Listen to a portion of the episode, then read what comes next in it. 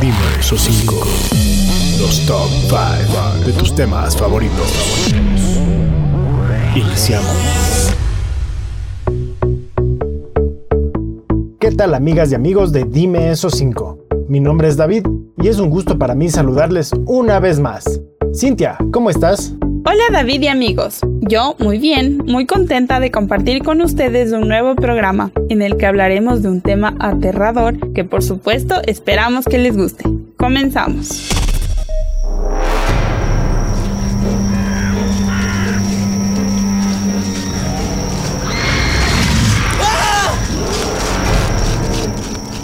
Todas las personas sentimos miedo a algo. Claro, como en todo, habrá quien afirma no temerle a nada. Pero la realidad es que siempre hay algo que nos puede atemorizar.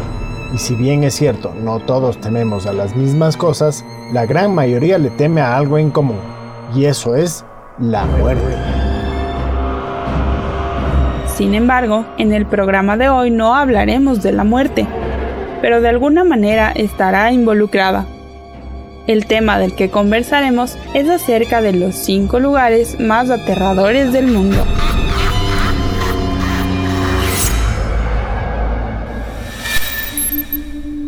Número 5. Iniciamos este recorrido en Potsdam, Alemania, desde el hospital Billitz Helstetten, que fue construido en el año de 1898 al suroeste de Berlín. De arquitectura elegante, fue creado como un sanatorio dedicado al tratamiento de pacientes con tuberculosis. Su diseño original constaba de 60 edificaciones dispuestas en un área de 2 kilómetros cuadrados, que incluían un restaurante, una panadería, una oficina de correos y hasta una planta eléctrica. Parecía funcionar como un pueblo pequeño, tanto así que fue reconocido como uno de los mayores complejos hospitalarios de Alemania, aún después del paso de las guerras.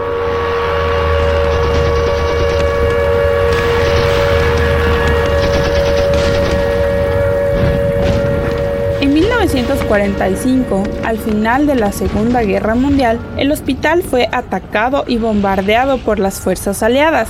Esto ocasionó que parte del complejo quede destruido y que además sea conquistado por el ejército soviético, quien tomó el control del hospital, militarizándolo y administrándolo hasta 1995 año en el cual las fuerzas rusas deciden retirarse y optan por devolver el control del complejo a sus antiguos dueños, quienes por falta de presupuesto dejan a la deriva el destino de las instalaciones. Para el año 2000, las últimas salas que continuaban activas en el hospital se cerraron, y desde entonces el complejo está completamente abandonado. Tras ello, su bello estilo y la decadencia en la que degeneró ha cambiado su apariencia a una totalmente escalofriante.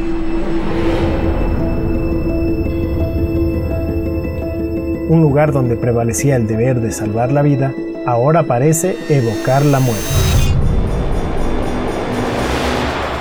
Quirófanos, laboratorios, grandes salones, pasillos, comedores, baños, habitaciones, entre otras locaciones de este gran complejo, han quedado en la ruina y ahora no son más que reliquias devastadas por el tiempo.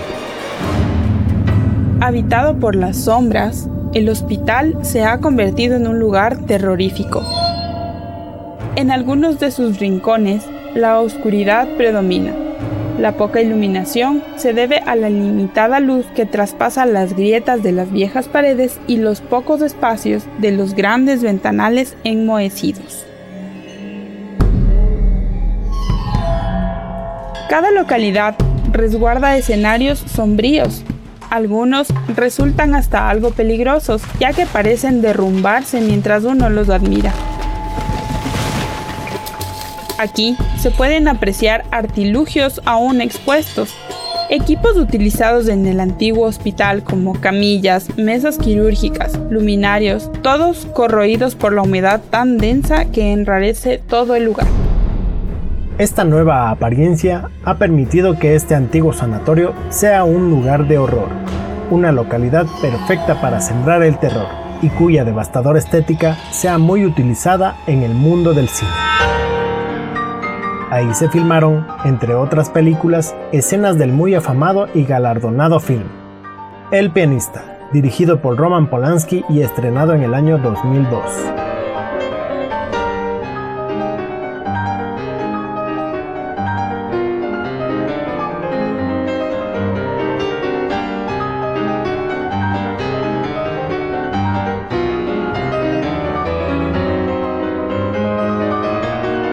Sin embargo, en la música también hay quienes han aprovechado este escenario. Tal es el caso que la reconocida y muy peculiar banda de metal alemán Rammstein hizo uso de esta tétrica locación en su videoclip llamado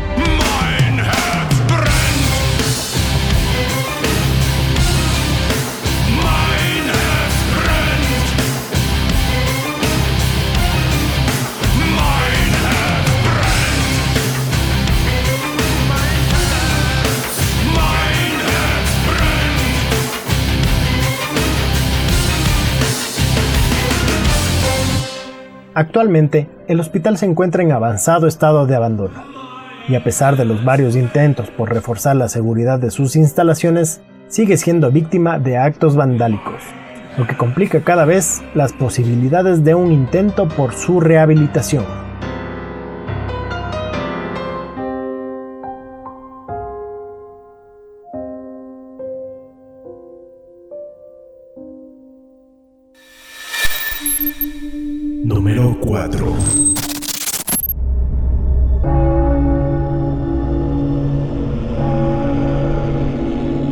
Tiempo atrás, los cementerios y las iglesias funcionaban como una sola entidad. Es así que vivos y muertos compartían en un mismo lugar. Los cuerpos de los difuntos eran enterrados bajo los templos de oración. Por supuesto, al principio, esto era considerado un privilegio al que solo las personas más notables de la sociedad podían acceder, pero con el tiempo, esta práctica se extendió para todo el pueblo, a tal punto que todos los devotos, deseosos de ser acogidos en el reino de los santos, podían solicitar que al morir se los entierre en las iglesias y así poder descansar junto a los mártires. Todas estas prácticas cambiaron drásticamente con la aparición de eventos que han acarreado muertes masivas, como las guerras y epidemias que desembocaron a una abundancia de cadáveres difícil de gestionar. Con miles de restos humanos sin un lugar donde reposar, surge la iniciativa de aprovecharlos como material de construcción. Los esqueletos eran usados para edificar lugares santos. Tal es el caso de nuestro siguiente destino, el Osario de Sedlec, o también conocido como la Iglesia de los Huesos. En República Checa existe una pequeña capilla ubicada a 80 kilómetros de Praga, en las afueras de Kutna Hora, donde reposan los restos humanos de más de 70.000 personas, los cuales han sido utilizados desde principios del siglo XVI para levantar una de las más morbosas edificaciones en toda Europa, Prácticamente todo el recinto está hecho a partir de cadáveres. Caderas, fémures, cráneos de niños, ancianos, hombres y mujeres, todo su material óseo ahora es parte de la mezcla entre piedra y cemento, exhibidos de tal forma que originan un espectáculo impresionante. Y es que en las columnas paredes, techos, lámparas, cruces, escudos y demás objetos que decoran la capilla, se observa una obra perturbadora, llena de horror y muerte. Según la leyenda, a finales del siglo XIII, la iglesia, en ese entonces una abadía, envió a uno de sus superiores a un viaje a Jerusalén, cuyo propósito era que traiga consigo un poco de tierra santa que serviría para bendecir el cementerio de la iglesia.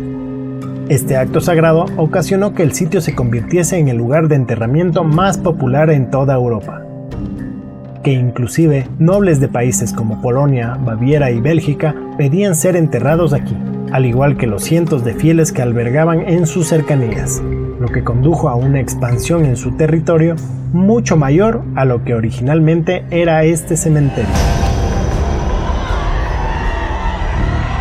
Para el siglo XIV, con la aparición de la peste negra, este camposanto dio cabida a cerca de 30.000 personas que murieron a causa de esta pandemia.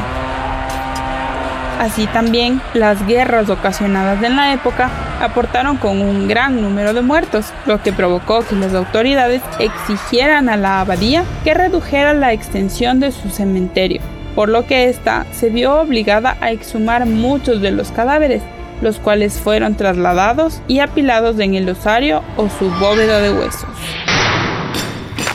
Siglos más tarde, en el año de 1511, la iglesia fue reconstruida, adoptando un estilo barroco gótico.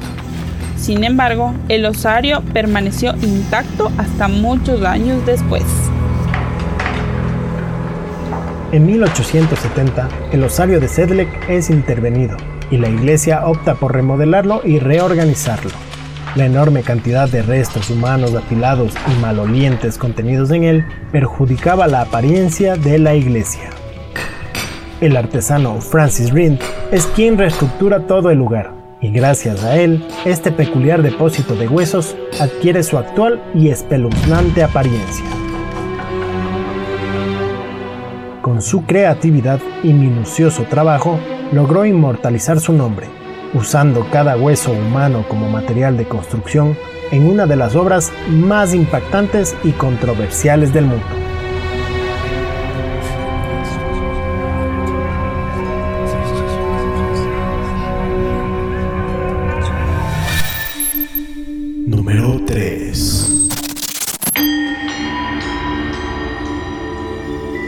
Continuando con nuestro viaje, nos hemos trasladado hasta una de las regiones más bellas y misteriosas de todo el viejo continente, Austria.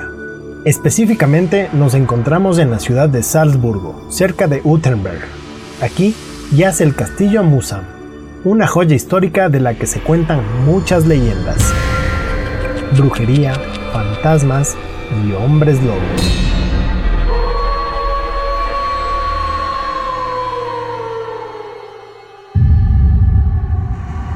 A finales del siglo XII, el castillo fue uno de los escenarios más inquietantes de la historia. En él se llevaron a cabo múltiples actos inhumanos relacionados con la Inquisición. Conocido como uno de los distritos religiosos más severos durante la Edad Media, Musam fue el lugar donde por más de 300 años muchas personas, entre estas niños y ancianos, fueron torturadas, incineradas y decapitadas bajo la acusación de adorar y servir al demonio. Según la iglesia medieval, los demonios eran básicamente ángeles malignos. Su función era cumplir las órdenes del diablo y su objetivo final era poseer tu alma.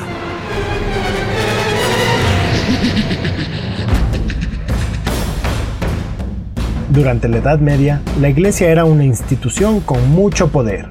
Inclusive, fungió el rol de autoridad imponiendo toda clase de leyes con tal de preservar su fe.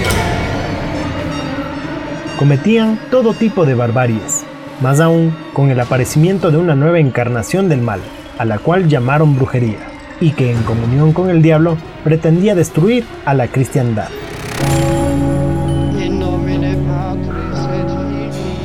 La enorme influencia de la Iglesia que pesaba sobre la sociedad permitió expandir con brevedad su propósito, el cual consistía en extirpar al nuevo enemigo del cristianismo.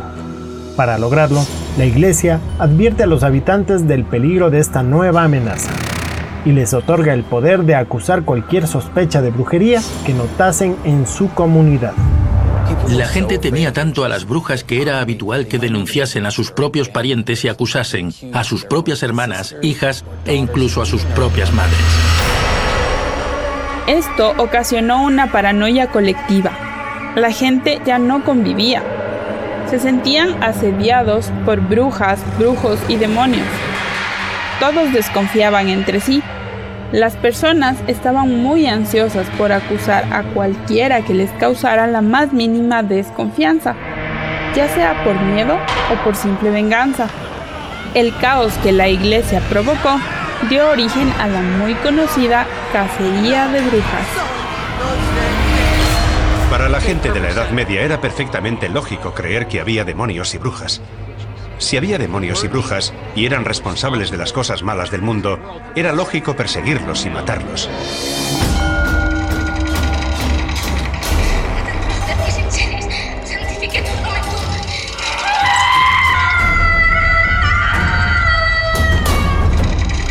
Uno de los eventos que impactó al mundo, no solo porque desencadenó una brutal represión contra supuestos adoradores del diablo, sino porque fue una tragedia en la cual la religión, haciendo uso de su firme principio, implementó instrumentos sanguinarios e inverosímiles de tortura.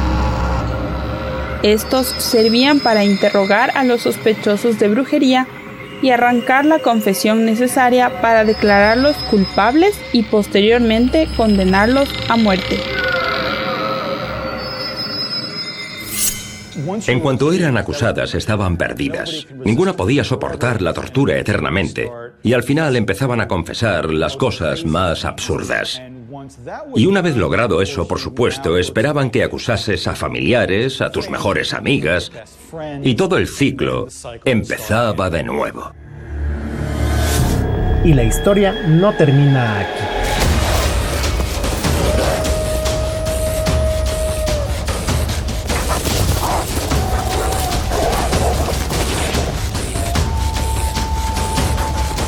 A principios del siglo XIX, apariciones de cadáveres de animales totalmente desmembrados en granjas cercanas al castillo alimentaron el miedo a un cautivo en los habitantes que por generaciones habían sufrido una historia oscura, lo que conllevó a creer en la existencia de hombres lobos.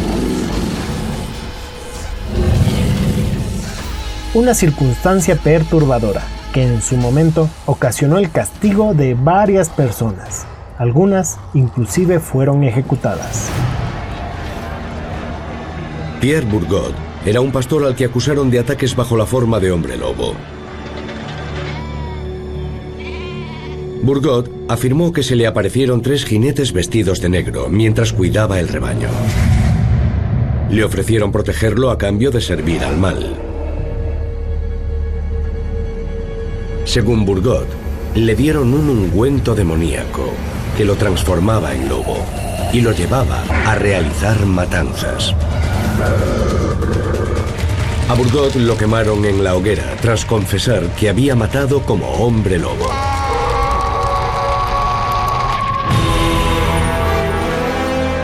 Como es notorio, el curioso pasado del castillo Musam no solo es recordado, en la actualidad, muchos quienes viven en sus cercanías cuentan ser testigos de extraños acontecimientos que resucitan la historia. Gritos, lamentos, persecuciones, rituales, hogueras y demás son parte de la clara secuela que dejaron estos lamentables acontecimientos.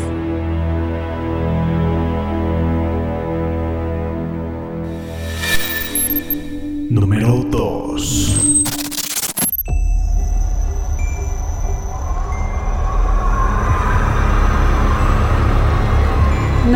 trasladado a un lugar muy especial, una localidad donde la sensación de miedo es su principal atractivo. Aquí la concentración de energía es predominante y por más extraño o no que parezca, esto posibilita la experimentación del terror a gran escala, sobre todo en las personas con aura sensible.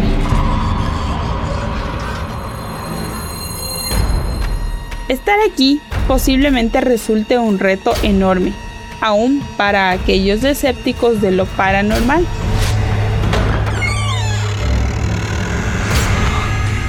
Bienvenidos a la casa de los Warren.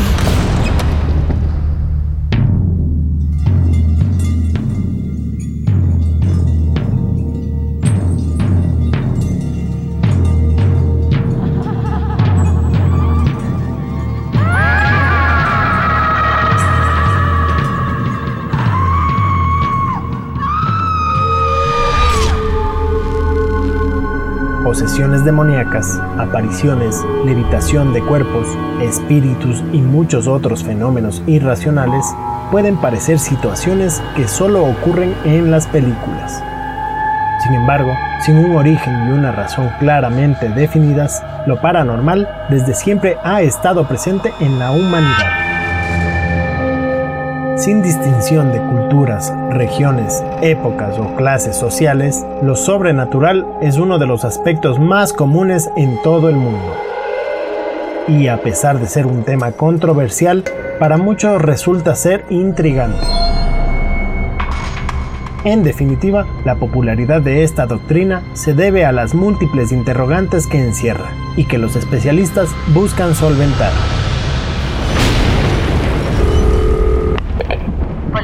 ¿Puedo ayudarle? Todos están muertos. Anoche encontramos a seis miembros de la familia en sus camas, todos asesinados. Las víctimas fueron el vendedor de autos Ronald DeFeo, su esposa y cuatro de sus hijos. El único sobreviviente de la familia, Ronald Butch DeFeo, de 23 años, hijo, fue quien descubrió los cuerpos. La policía declaró que lo mantendrán en custodia por su propia seguridad. A cinco de las víctimas les dispararon estando boca abajo en sus camas. En un armario apareció la sexta. Al parecer ninguno llegó a despertar. Es extraño. La policía del condado de Suffolk detuvo al joven de 23 años, Ronald DeFeo, hijo. El acusado le dijo a la policía que escuchaba voces provenientes de la casa, diciéndole que asesinara a su familia. En Connecticut, Estados Unidos, se encuentra el hogar del matrimonio más famoso en el ámbito paranormal a nivel mundial. Nos referimos a Ed y Lorraine Warren, una pareja de expertos parapsicólogos que durante años se dedicaron a viajar por el mundo, explorando, documentando y certificando innumerables casos de fenómenos sobrenaturales.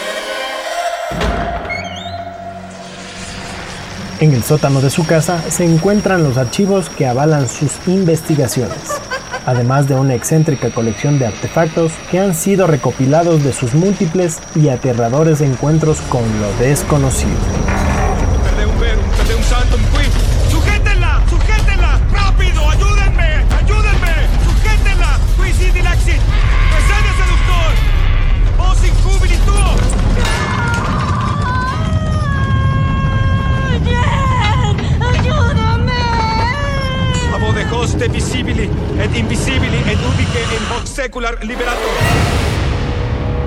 Lamentablemente Ed y su esposa Lorraine fallecieron, pero gracias a ellos y a sus extraordinarias anécdotas que han aportado a la constante búsqueda de la verdad oculta, han alcanzado la fama, más aún porque éstas han servido de inspiración a tal punto de ser inmortalizadas en películas como El terror en. Extrañas apariciones. O los éxitos de taquilla El conjuro.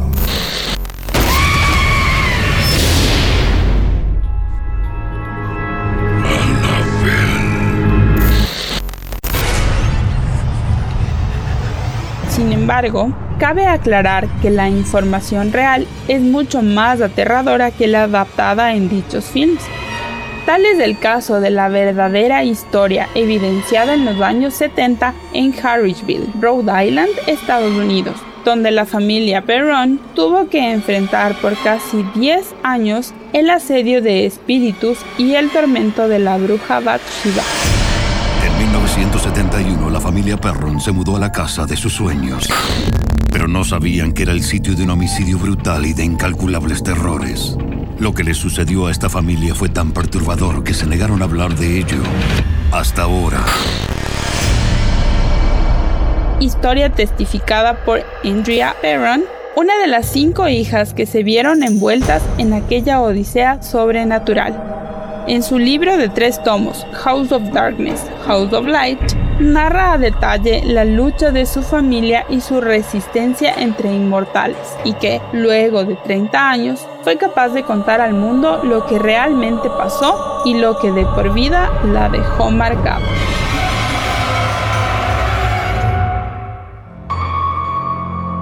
Como esta, hay muchas otras vivencias inimaginables que aún no han sido contadas, pero que se encuentran archivadas junto a la mayor exposición de objetos embrujados, que ha sido expuesta al público y en la que se ha podido observar incontables artículos. desde un ataúd de vampiro, muñecos vudú, máscaras africanas, estatuillas y lápidas, pasando por cuadros y fotografías psíquicas, ropa e instrumentos musicales, hasta llegar a los objetos más peligrosos de toda la muestra, como son las muñecas y juguetes que han sido poseídos por el mal o que han sido la herramienta principal de rituales demoníacos. Actualmente, el sótano de la Casa Warren es considerado el museo de ocultismo más grande en todo el mundo.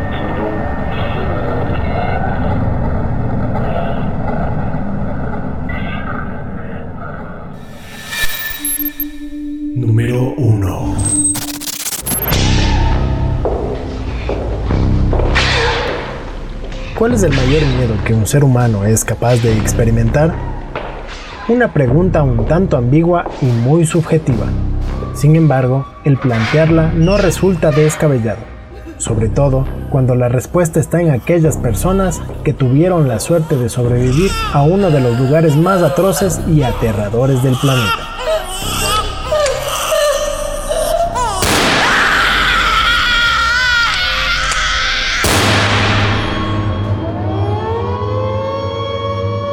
Encabezando la lista se encuentra el campo de concentración más letal de la Alemania nazi, Auschwitz. Ubicado en Polonia, en la ciudad de Oświęcim, este lugar data desde 1940 y fue considerado como el más grande de los de su tipo, albergando un territorio de 40 kilómetros cuadrados repartidos en tres zonas diseñado a partir de un solo objetivo, aniquilar a la población judía.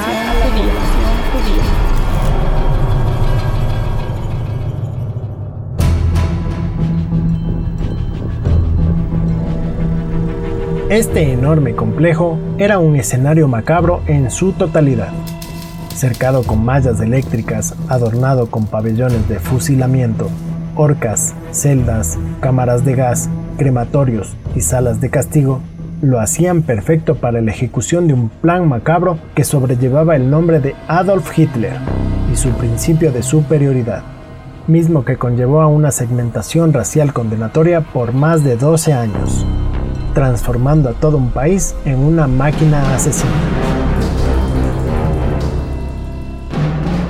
Considerado el símbolo de la crueldad humana del siglo XX, este sitio fue un proyecto de construcción que desde sus cimientos causó la muerte de muchas personas. Los alemanes explotaban a las poblaciones que caían bajo su control. Y cada persona tenía un destino diferente, dependiendo de quién era. Pero uno de los principales medios de explotación era el trabajo forzado. Todos aquellos que participaron en la creación del campo lo hicieron en condiciones muy duras.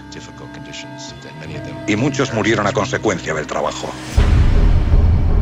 Auschwitz I fue la primera etapa de este campo de concentración, donde su principal método para asesinar prisioneros era el exterminio por trabajo, individuos que sin protección, sin descanso, privados de alimento, torturados, dedicados al trabajo pesado durante varias horas al día en medio de un terreno pantanoso y un clima fulminante, no tenían más opción que morir, ya sea por llegar al límite de sus fuerzas o por el suicidio.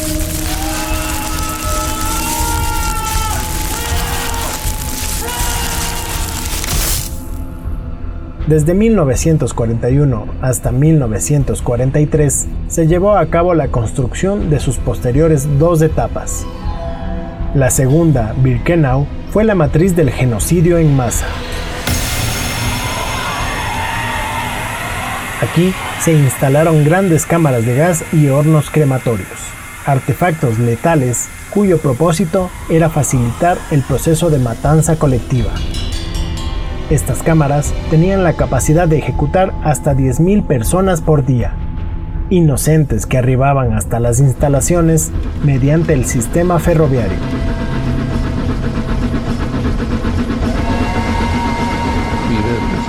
Nos metieron en vagones de mercancía y emprendimos un viaje largo y muy desagradable. Porque no teníamos nada que comer y el hedor era insoportable. Tampoco teníamos mucho que beber, o más bien nada. El viaje era muy largo, muy desagradable, muy doloroso. Muchos perdían los nervios, lloraban, sufrían ataques de histeria. Tardamos varios días en llegar al destino. No sabíamos que estábamos en Auschwitz-Birkenau. Llegamos por la noche y nos trataron muy mal. Nos golpearon y nos metieron en camiones.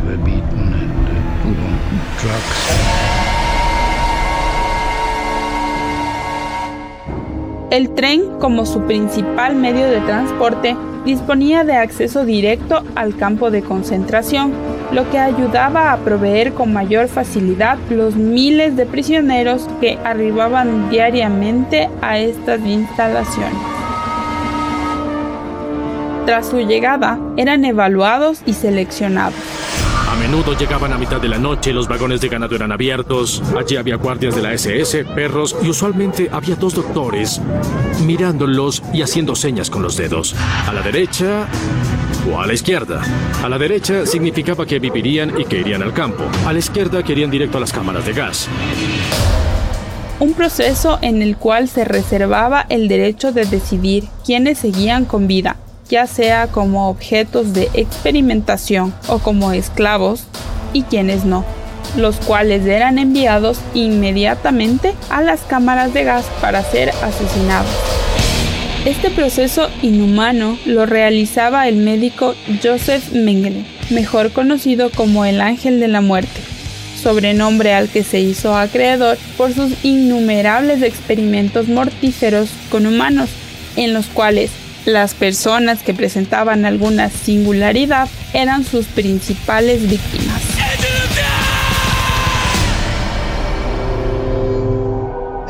En mayo y junio de 1944, el número de personas gaseadas e incineradas en Birkenau alcanzó un punto culminante. Quemaban más de 132.000 cuerpos al mes. Para lograrlo, hacían grandes piras. Durante el apogeo del exterminio, la tasa de asesinatos realizados en las cámaras de gas superó por mucho la capacidad que tenían los crematorios para incinerar los cuerpos, ocasionando que muchos cadáveres sean acumulados por todo el recinto. A pesar de esto, los alemanes continuaron con su terrible barbarie, y más aún cuando el militar alemán Otto Moll ideó la manera de deshacerse de la sobreproducción de muertos, ordenando la excavación de fosas en donde los cadáveres debían ser depositados para posteriormente ser incinerados.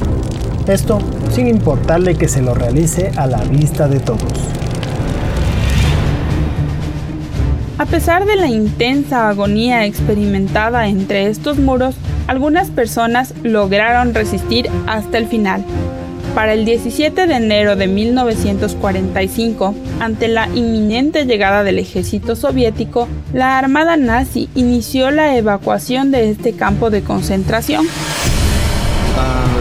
principios de abril del 45, cuando los aliados se acercaban a Alemania desde todas partes, Himmler envió órdenes a todos los comandantes de los campos de concentración diciendo, desháganse de los prisioneros. No quiero que los aliados hallen campos llenos de personas enfermas y hambrientas. Así que instituyó lo que llamamos las marchas de la muerte. Los nazis tomaban a todos los prisioneros y ya estaban desnutridos y los hacían marchar a través de Polonia para poder llegar a Ravensbrück u otros campos considerados seguros. Las personas morían en el camino, les disparaban en el camino, eran golpeados y tratados salvajemente ahí. Actualmente, Auschwitz es un museo, el cual conserva sus características originales tras su liberación, cuyo propósito es evidenciar la crueldad humana para no repetirla. En él, los visitantes pueden apreciar el horror al que fueron sometidos los millones de prisioneros. Definitivamente, un lugar terrorífico para no olvidar.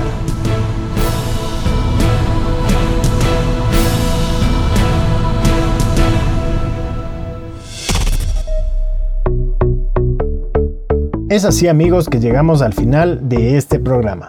Esperamos que haya sido de su agrado.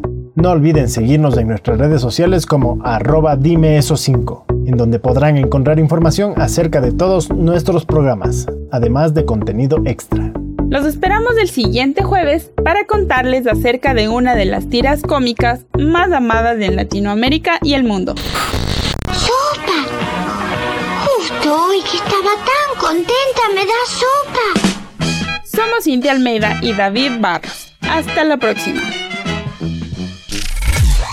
Esto fue Dime esos 5 datos y curiosidades de los tops que marcan la historia.